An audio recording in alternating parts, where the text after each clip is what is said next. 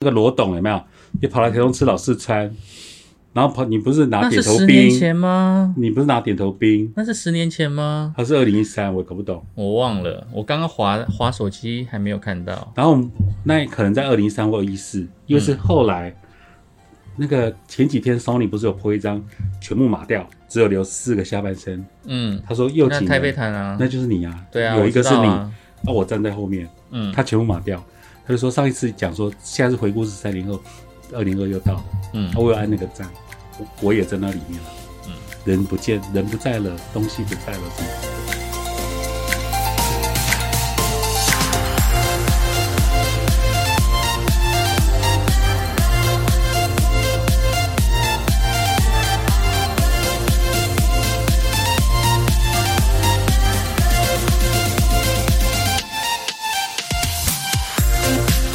超级大玩家玩家绝对肯定非常超级。，Hello，我是面包面包越拌越拌，我是胖胖。我是克里欧。哎哎、我我在念 slogan 的时候，我都很害羞。为什么？以后 slogan 都你念好不好？因为我觉得实在是不太舒服，我就是那个降气呀、我就是那个降气，我没有办法接受。我我习惯用超级大玩家，玩家绝对肯定非常超级。像现在音乐多一点嘛对，Hello Hello，Ladies and gentlemen，时间下午三点零七分，尊尊尊。因为我之前没有发觉，嗯我开头总十三点零七，是直到听众朋友在私讯里面跟我讲说，昨天零七，今天也是零七，都好准，我才变成说三点零七分开麦，尊尊尊啊！因为广告是宝岛买的。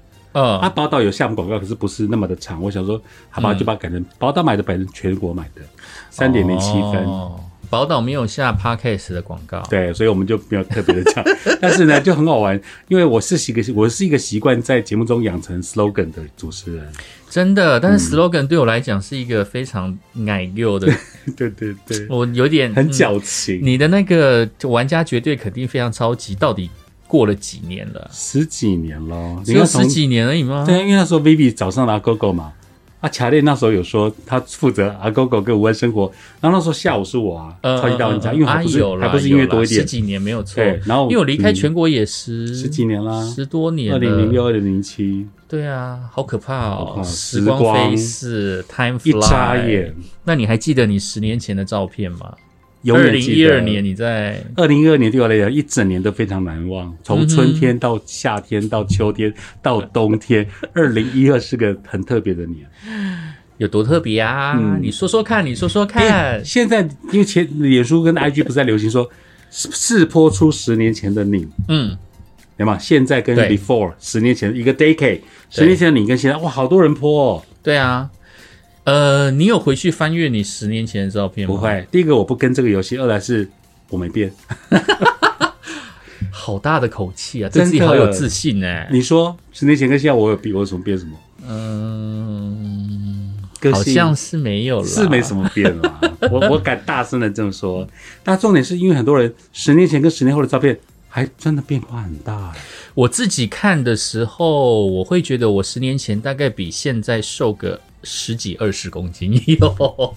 那时候你有那么瘦哈、嗯，有二零我记得我那时候应该七十几，我就嫌自己胖了。嗯，对，我记得我去健身的时候，应该也是将近十年前。我去健身的时候，应该是七十六、七十八。十年前你在苹果日报水深火热，对，没错。然后那时候我还特地去买那个教练课，哦，教练就跟我讲说，因为我那时候腰不好，嗯，那时候哦，德国人腰真重要呢，你的腰不好啦，因为我睡觉都乱睡，然后我床买的太软了，嗯。然后因为我的工作在苹果日报工作多嘛是半夜下班啊，嗯。大概两三点下班，然后睡到中午。那那时候睡觉常常是一个奇怪的姿势，然后枕头也没有买对，然后床又太软，所以我睡醒了之后常常会腰酸背痛。然后也是因为常常坐着，然后也没有在运动之类的、嗯啊。那一段期间，其实呃，因为工作很忙，所以也没时间花什么钱，嗯然后也没有什么消遣，所以那时候我记得我可能有累积一点点的积蓄啊，我就觉得说我自己好像必须要去做一些改变。嗯所以我就想说，那既然我从小到大从来都没有认真面对运动这件事情，那我觉得我已经到三十几岁了，那十年前也差不多快三十五了，对我就觉得我应该要强迫自己养成一个运动的习惯，哦。但是我自己无法强迫自己，嗯，那我就用很心痛的方式来强迫自己好了。嗯，于是那时候我就买了教练课，很多人在不脸书上都写说，因为就是比如说签了教练课，你就会有个自己去认真运动的动力啊，因为你已经买因为你已经买课啦，嗯。然后那些课不上的话就付诸流水，而且一堂课都一千块，很可嗯怕哎、那钱真的很夸张。而且那段时间因为饮食不正常、作息不正常，其实我还蛮常便秘的，哦，对，所以就是反正就是问题，就小毛病一大堆，然后你会觉得很麻烦。嗯，就是这个以后就这个东西要不要吃，你会担心肠胃不舒服之类的。自从我上了教练课了之后，我虽然说身材没有做多大的改进，嗯那我也没有很很很很很强调自己一定要变得很 muscle 啊，嗯还是怎么样子，但是非常显著的效果，就是我大概在三个月之内，我的腰就不痛了。哎呦，什么东西都没有做，我的腰就不痛了，不药而愈，好奇怪，很奇怪哦。那马上就矫正你的姿势，然后你每天就累累到回家躺在床上就马上就睡着，所以你那个有睡眠困扰的问题嗯也解决也解决了，对，然后再来就是平常美孙哦，现在就是孙孙孙 很哦。夸张，你就所以会觉得教练课是对你有帮助的，超级有帮助。嗯所以他虽然没有为我的外形做太大的改变，嗯但是他让我的我也不知道为什么，反正就是因为你多运动，你就会多喝水。那你多喝水的时候，你就会顺畅。嗯。然后那你提出你的腰痛什么？教练是针对你的 problem trouble 去去也没有规划吗？也没有，他那时候就告诉我，就是说你还是吃你要吃的东西，嗯然后你不要想说你现在七十几公斤可以瘦到六十八，不用，嗯你你要先增重到八十。我心里想说，天哪，哦，居然要到八十公斤！要减都来不及了，还叫你增重，对他他的意思是说，你训练肌肉的过程当中，你嗯本来就是体重会上升，所以你先初期你就是不要太在意数字，因为你训练出来的有可能是肌肉的重量。嗯，对，然后你是他的他的，我不知道他的方法，他就是跟我讲说，你不用担心，你胖到八十公斤都没有关系，嗯之后你再来去减脂肪。嗯，对，你要先把肌肉练上去了之后，你力量够了之后，你后续你才能够去消耗掉你的脂肪那。后来你真的增重到八十吗？呃，没有哎、就一直胖了，超爆笑。不过你还是记得那个教练当时有解决你的，比如说腰痛啊、睡眠呐、对，我觉得我的腰痛，它整个纠正了我的姿势，就是我以前也是很驼背的人，那也让我比较没有那么驼背，然后腰痛的问题改善了，然后肠胃道的问题也改善了，那我会觉得，嗯，这也算是一个收获。哎呀，很奇妙。啊所以现在很多人在看脸书 IG 的十年前、十年后，不晓得你们心头萦绕的是那个时候的你健康不健康，还是那个时候的你胶原蛋白还在吗？哦，胶原蛋白真的是完全看得出来、嗯我我去看我以前的照片啊，虽然说我觉得我现在看起来好像比以前就是比较不一样，嗯但是以前的胶原蛋白是不可磨灭的事实啊。嗯十年前那种烹饪，稚嫩的感觉，嗯还有那一种很青春的那种感觉，你没有被操操 坏掉。嗯，那那十年前的阿克还可以一整晚疯夜店呐、喝酒啊、嗯唱歌啊对对对对，no problem。没错。然后其实我发现很多人在回顾十年前的时候，哎，有些人是不敢的。诶哦，对啊，就回去看到那青涩模样，或者说那种好像既熟悉又是最陌生的人，对啊，最熟悉的陌生人。没错。那其实这个东西就会变成说，你要怎么样子让自己十年后比十年前变得更好？嗯，对，那我会觉得，其实随着年龄的增长啊，每个人都要想到一个让自己变得更健康的方式。没错。嗯今天的健康营养教室呢，就带你看看怎么样子逆龄回到十年前的你哦。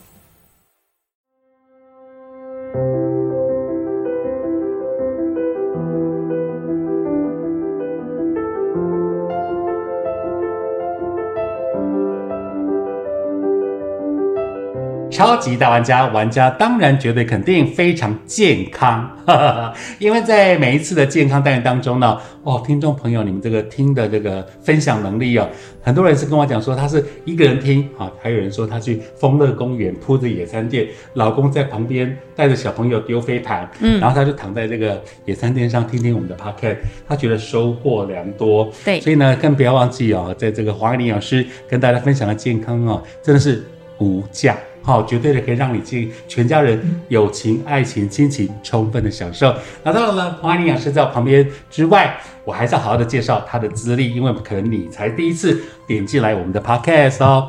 黄爱玲营养师，她本身呢就是我们中山医学大学营养研究所毕业，更是中华民国专技高考营养师，恩迪恩健康管理中心的总营养师。诶，我在念你的 profile，我都这样把把眼睛都吐结吐结啊，很专业的感觉。二十多年的临床专业减重经验。大体重的减重规划是我们黄老师的专长，从十公斤到八十公斤，很多人三公斤、五公斤都已经要死不活、瘦不下来，结果老师的专长是十公斤到八十公斤，哎，收起你的下巴，我知道你吓到了，交给黄老师就对了。来就不，还有各类型的肥胖问题、慢性病的营养咨询规划、减重案例累积了数万多人，在我们后面呢，更有黄老师的两本。一版再版的的这个畅销著作《一生就减一次肥》，还有减二十公斤健康减重同学会相关的资讯，大家搜寻一下。恩惠的恩，爱迪生的迪，恩迪恩健康管理中心，或是一生就减一次肥，或是黄爱玲营养师，乐 L O V E 玉令玲黄爱玲营养师就可以了。那营养师团队呢，早期是以协助医护人员减重为主。近年来才开始帮助一般民众解决所谓的各类型的肥胖问题，擅长大体重跟慢性病营养的咨询规划。我们刚念到的这个协助医护人员减重为主，真的哦，包括台中很多啊荣总啊、陈清啊，哎，是他们反而跑过来找老师减重，哎，对跟我，们分享一下？呃，我现在最早期的学员哦，就是医护学员，已经经过了，你猜他现在多大年纪？最早期，我刚刚念说你的资历有二十多年健康减重经验，以您二十岁、二十五岁出道，三十岁出道，还基本上多少公了嘛？三十岁，啊，真的啊？三十年啦，啊然后他已经30年啦。六十多岁了，哇，阿公阿妈六十岁，呃，还可以在开刀房哦，嗯，站刀，甚至夜班的刀照样可以站。然后他告他和我分享说，比较胖的同事都要退休了，啊哈，站不住。因为膝关节会受不了。哦对对那他因为在三十年前减了十几公斤下来，然后身体变得很健康，而且他还是一个吃全素、茹素的一个一个学员哦。是。嗯，他是开刀房的护理师，哦，，对，结果您救了他，他去救更多人，是，您，救了他，讲的然后真好。他去抄到，他又救了更多的对 patient，对，然后也因为他，我才知道说，哇，原来现在装一支新支架导管然后三十八万。，Oh my god，嗯，以 Oh 前早期我们认为二十万，对不对？健保不给付吗？呃呃，通常是这样子。如果我们需要装支架的时候啊，医生告诉你，哎，现在有比较某某先生、某某小姐，现在有比较好的材料，你要不要选择好一点？如果你的经济状况允许的话，多半都挑好一点，你会挑好一点的。对，所以通常他们会，要再开一次，那他告诉我，最近就是有一位在中科的四十二岁的主管女性，可能因为长期的工作压力或者饮食比较没有办法控制的很好，也微胖，一装就装了两只，然后呃医疗手术费加起来破百万。可是我我这位学员就是医护学员告诉我，不装命都没了。是，对，他说不花这条钱，大概命看不到明天了嘛。因为已经塞住了，塞到很严重了。那医医生也是鼓励鼓励这个这个主管要、嗯要减重了，要减肥，嗯因为是太还是太胖了。所以我刚刚就说啊，黄爱玲营养师哦，他救了一个医疗的医护单位的人员哈、他嗯现在六十岁，依然哇跳跳在解救众生，是哦他去帮助更多的人。对所以我觉得除了功德无量之外哦，我只能跟大家讲，健康真的很重要。嗯，各行各业可能都会有一些生理上的 trouble，但是你交给黄爱玲营养师来解决就对了。是当然，我们前几集的节节目当中哦，聊到不同的减重动机，今天我们就纯粹来讲到，比如说，人家说活在当下啦，就是要吃美食啦，是啊，减重哦就是要当下，但是呢，我们也是要让自己健康有成本、有资本去享受美食，对不对？对，我觉得人生啊、无限美好，那人生也是需要来吃美食的。如果人生，呃，坦白讲，我都觉得生活在台湾很幸福。你如果今天不小心出生在比较穷乡僻壤的，比方说非洲嗯，的干旱大陆地区，你可能一辈子只能吃玉米糊。你们看那个小朋友瘦瘦的，肚子很大我们从小看到大，对不对？肚子好大，他一辈子就只能吃那个糊糊的，就是用玉米粉、玉米饼做的那个玉米糊。生活条件很糟，他完全没有什么炸鸡薯条或者是什么美食可以吃。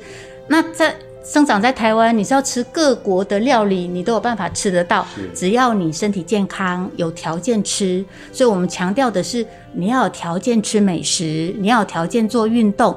很多的一些我们想要做的一些美好的事情，都要建筑在你有一个健康的身体之上。没错。黄老师刚刚讲到，你要有成本来吃美食，你要有成本来享受人生，是你要有成本来运动。因为之前有的人过胖，结果膝盖哈、关节肌在没掉，拼命跑拼命闹，结果呢反而让身体是更大负担呢。没错，你过度的运动也等于过劳哦。哦哦，所以有的人是呃，前一阵子我们不是听到有健身教练嗯熬夜运动，然后一天只睡三个小时，哎其他时间都拿来锻炼身体，嗯结果后来是中风了。因为过劳。就是你过度的运动，你身体会产生大量的自由基。嗯我们在前几个章节不是讲到吗？你身体过度的产生大量的氧化自由基的时候，嗯身体其实处在慢性发炎的状态。CRP，对，慢性发炎它就等于就是刚开始是星星之火，嗯，等到它变成大火的时候，就足以燎原。哦，星星之火足以燎原嘛，是这个意思。没错嗯没错。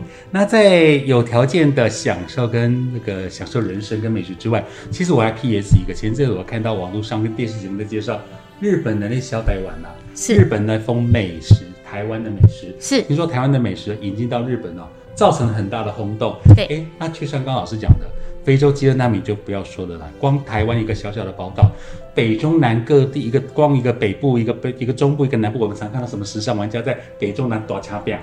其实一些美食，我们都应该让自己培养成有资格享受的健康体质才对，对不对？没错，是的，哦，嗯，哎，那今天呢、我们健康减重的心得当中，来自一位黄帅哥，是的，哦，黄文甫帅哥，对，哦，他说哦，哎，吃美食是我人生当中最重要的享受，哎，吃到今后了对哈。从小我就是个瘦子体质，哦，好羡慕你，来常常一个一餐可以吃两人份，胖这回事。从来都没有想过，直到啊一个周边对当兵之后呢，开始有了变化。因为当兵期间呢，生活作息不整，还有这个什么饮食上的改变，体质就慢慢的逐渐上升哈、那体体重就也慢慢的上来了。对那外加当完兵到美国求学，饮食上更是大大的改变。哦、f r y 啦，薯条啦，哈、i n s t a n t food 啊，哈、嗯 p a s t a 啦，意大利面啦，牛排啦，体重就暴增到九十公斤左右。是。这个案例要不要跟我们聊一聊？这案例很典型哦，嗯。就是一个很典型的一个年轻的时候是小帅哥，是。慢慢的随着年纪，然后饮食，然后可能他也觉得说我还年轻，嗯有资本。我不需要节制饮食，所以每天都在吃宵夜，嗯。好吃美他认为的美食，是。慢慢的体重就不断的不断的增长上来了。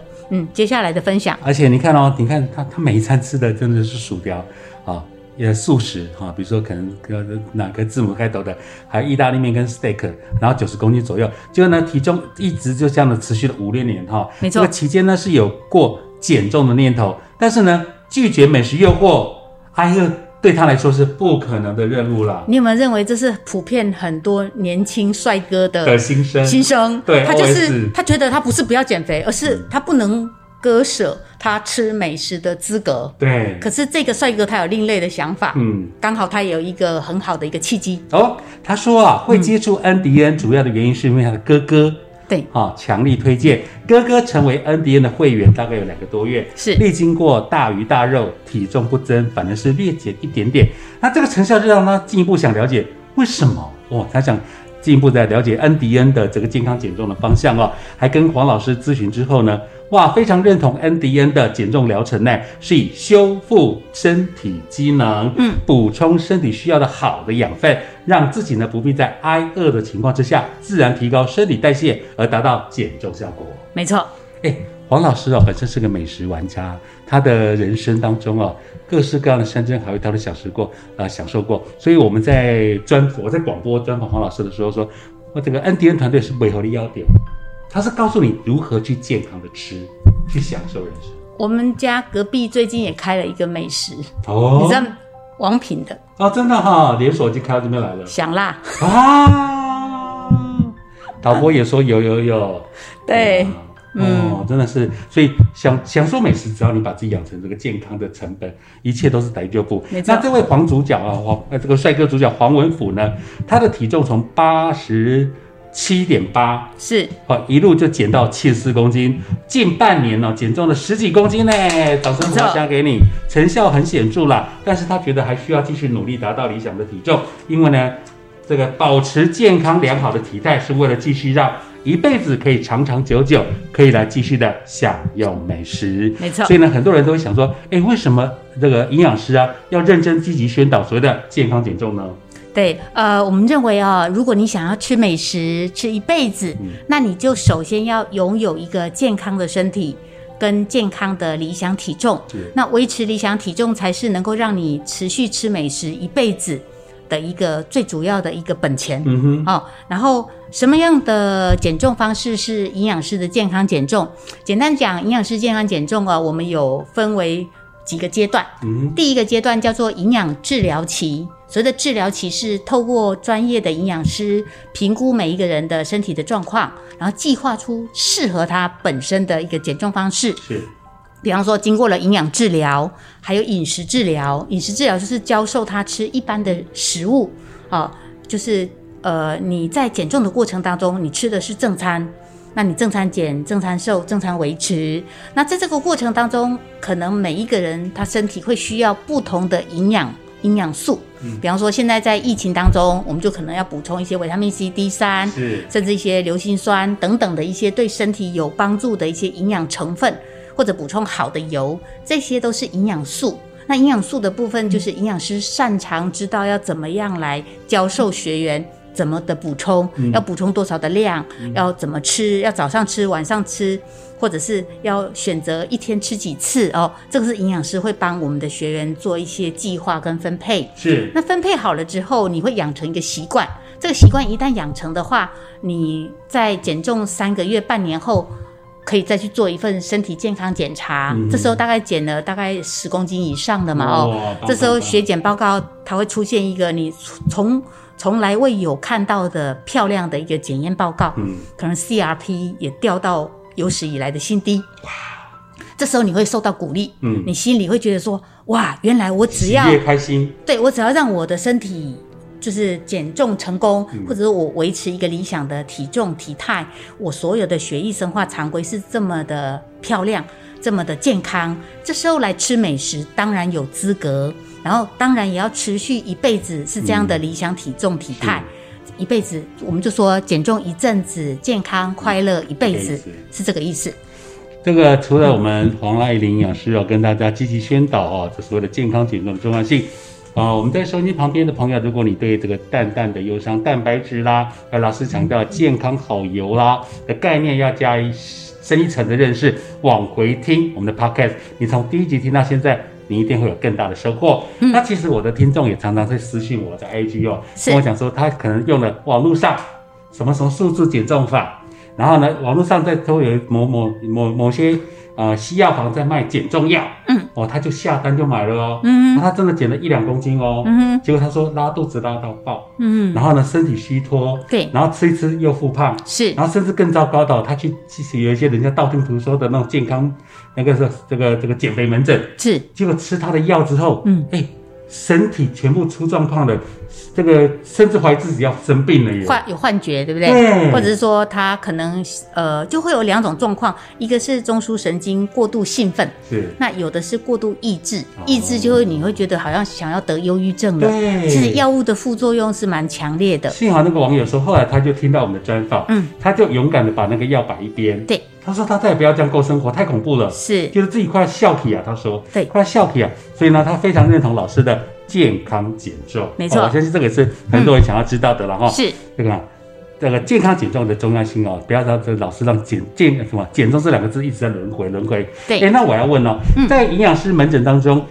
不能玩哪些游戏？因为它那些会伤害健康减重的重要性。而且我永远记得老师有四不跟四要，对不对？对我们通常哦，一般的小女生哦、或者女性都很喜欢偷偷的在年轻的时候买减肥药，嗯或者一些含镁啊、含镁制剂哦，就是会拉肚子，嗯，就是让你呃呃泻肚子或者吃不下的一些减肥药物。是那刚刚我们有胖刚有提到说，其实这些减肥药物的后续的副作用哦，都很很强烈很大。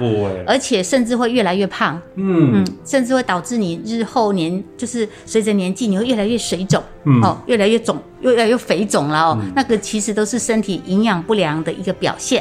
那我们在营养门诊就会强调，我们有四步四要，哪四步哪四要？四步就是绝对不能吃任何的药物哦，也不打针。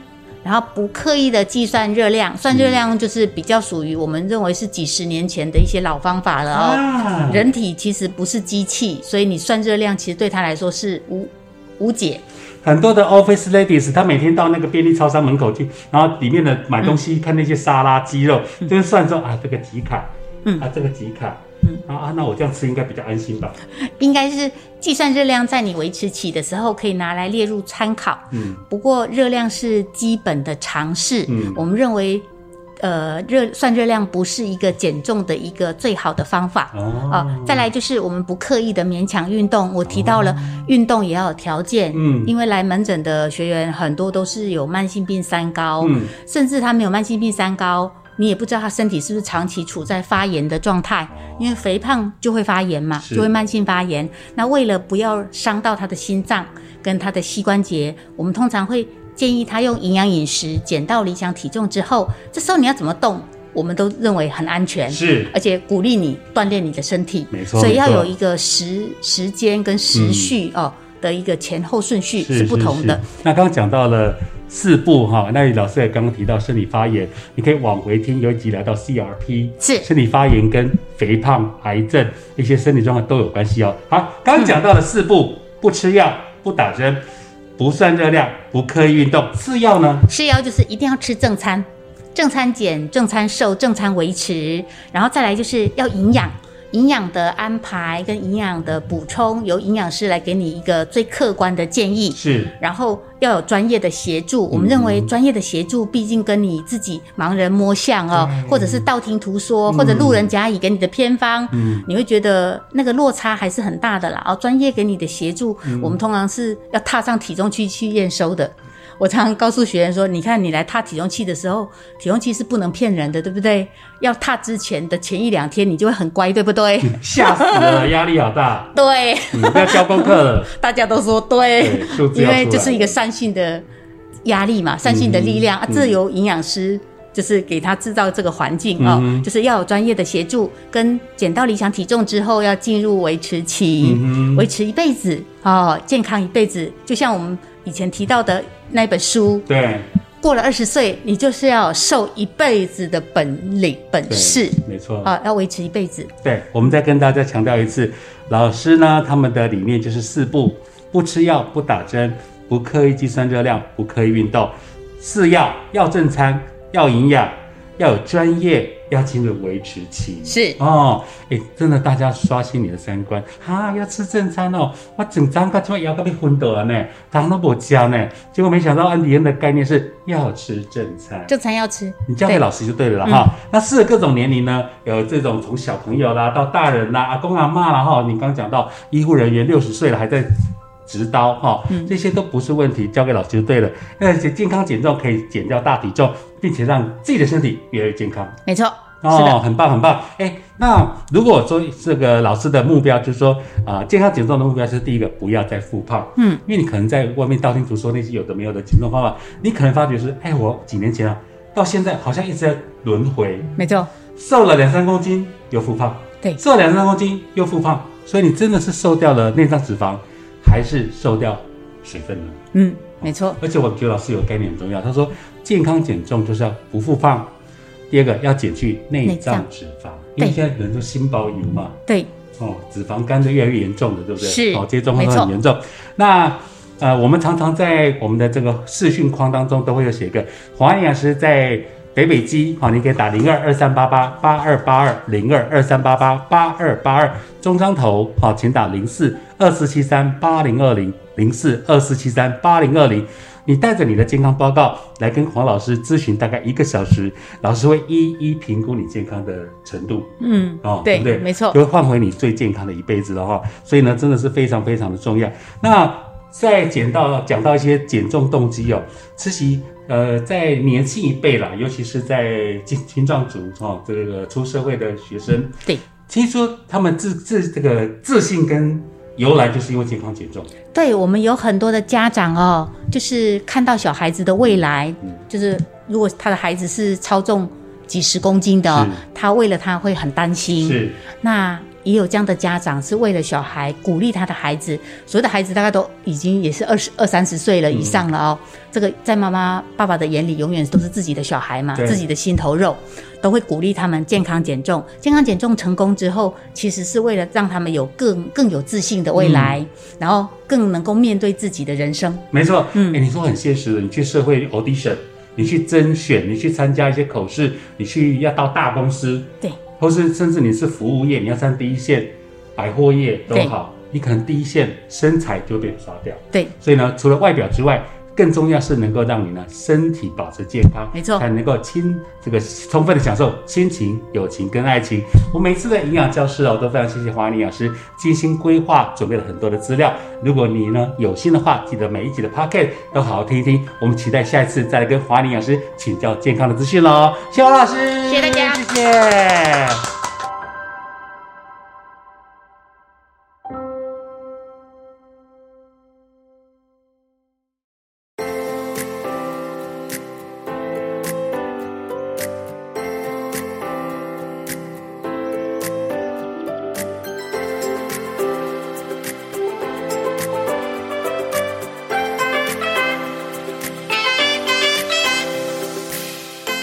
现在是二零二二年，嗯，胖胖的二零一二年过得很精彩，到底是有多精彩？二零一二年的精彩，从年初到年尾，我真的是春夏秋冬都讲出我当时在干嘛呀？嗯。因为二零一二的开年第一天，嗯。二零一一转二零一二的第一天，第一个我在大理运动公园主持跨年晚会，嗯哼。主持完之后连夜开车上新北市，嗯。我二零一二的第一天就在新北市广场，嗯。就是那个广场嘛，耶诞城那里是。主持那个那个新北市的升旗典礼。哦，对，然后主持完之后，晚上就跟阿克吃饭，哦。所以我永远记得是二零一二的元旦。那二零一二的那个时候，唱片业虽然没有像张学友吻别那么年那个年代，但至少还是很还不错。嗯。所以光二零一二的开春，我就主持一对，包括了飞轮海，嗯包括了当时的 S.H.E、嗯。Tank，嗯。好，他炎亚纶也也好像后来也快要发个人专辑了。嗯哼，然后陈陈亦儒有写真书，是。汪东城也也也朝向要发个人的作品，嗯，对，所以那时候百花生，然后我还主持了很多的签唱会，在西门町，嗯哼哼哼，还有电影街，哇，所以其实很忙哎、二零一台中台北跑哎、对，那时候我在台中，还有中正纪念堂嗯。有一个爱心慈善晚会，然后当时还没有结婚的周杰伦的老婆昆凌，对，还有那个冒险王佑胜嗯，有到现场来，那个都是二零一二的春天。好厉害哦！对，所以那时候的活动还真的是很多。你刚刚只讲到春天的，那是不是还有夏秋冬？夏秋冬，夏天我就跟阿克去，我人生第一次去阿里山，哦，对不对？夏天去阿里山避暑，对，去避暑，然后去那个车站，嗯，然后去吃那个铁路便当，对，啊、好多回忆哦。嗯，对啊，二零一二的夏天，那秋天呢？二零一二的秋天，你先讲你的，让我慢慢想。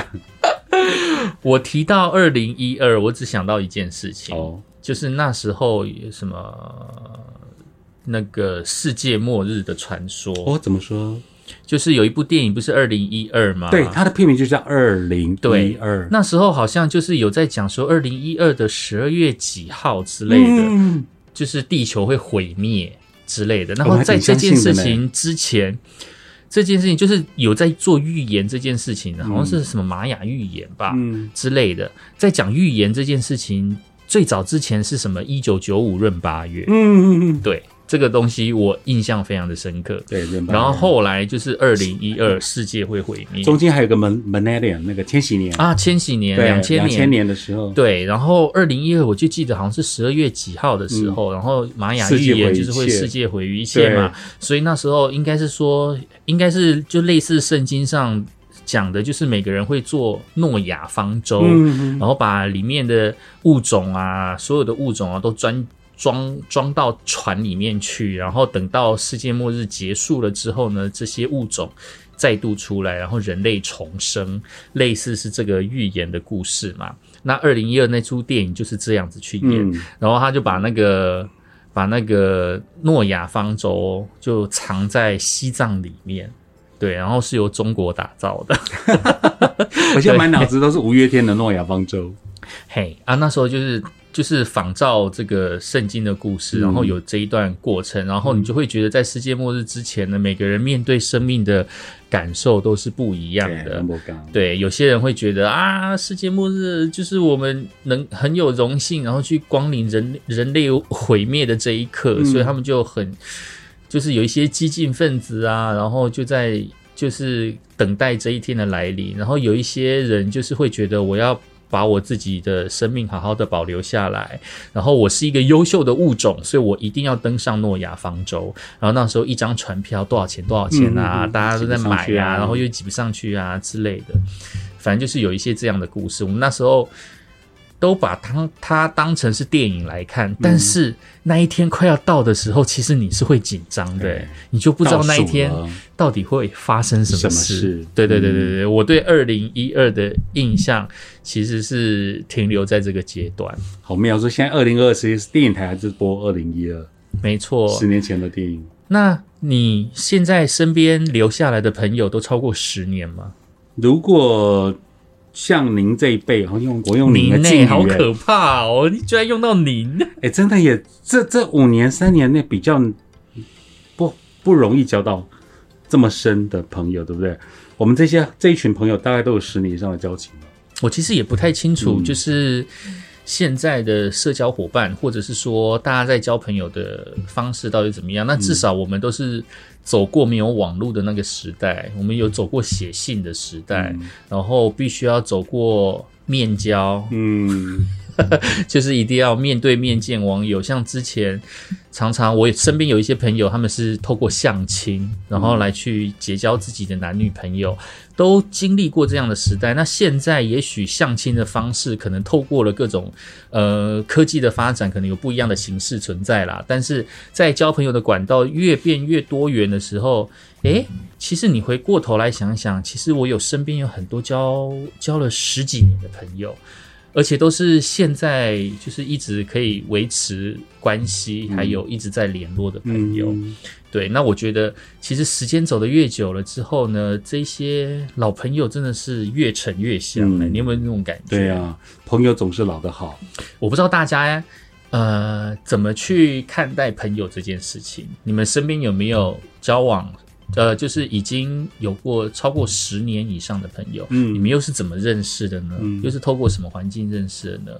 那这些朋友你们都透过什么方式去联系？嗯，现在大概都是用社交软体啊嗯之类的。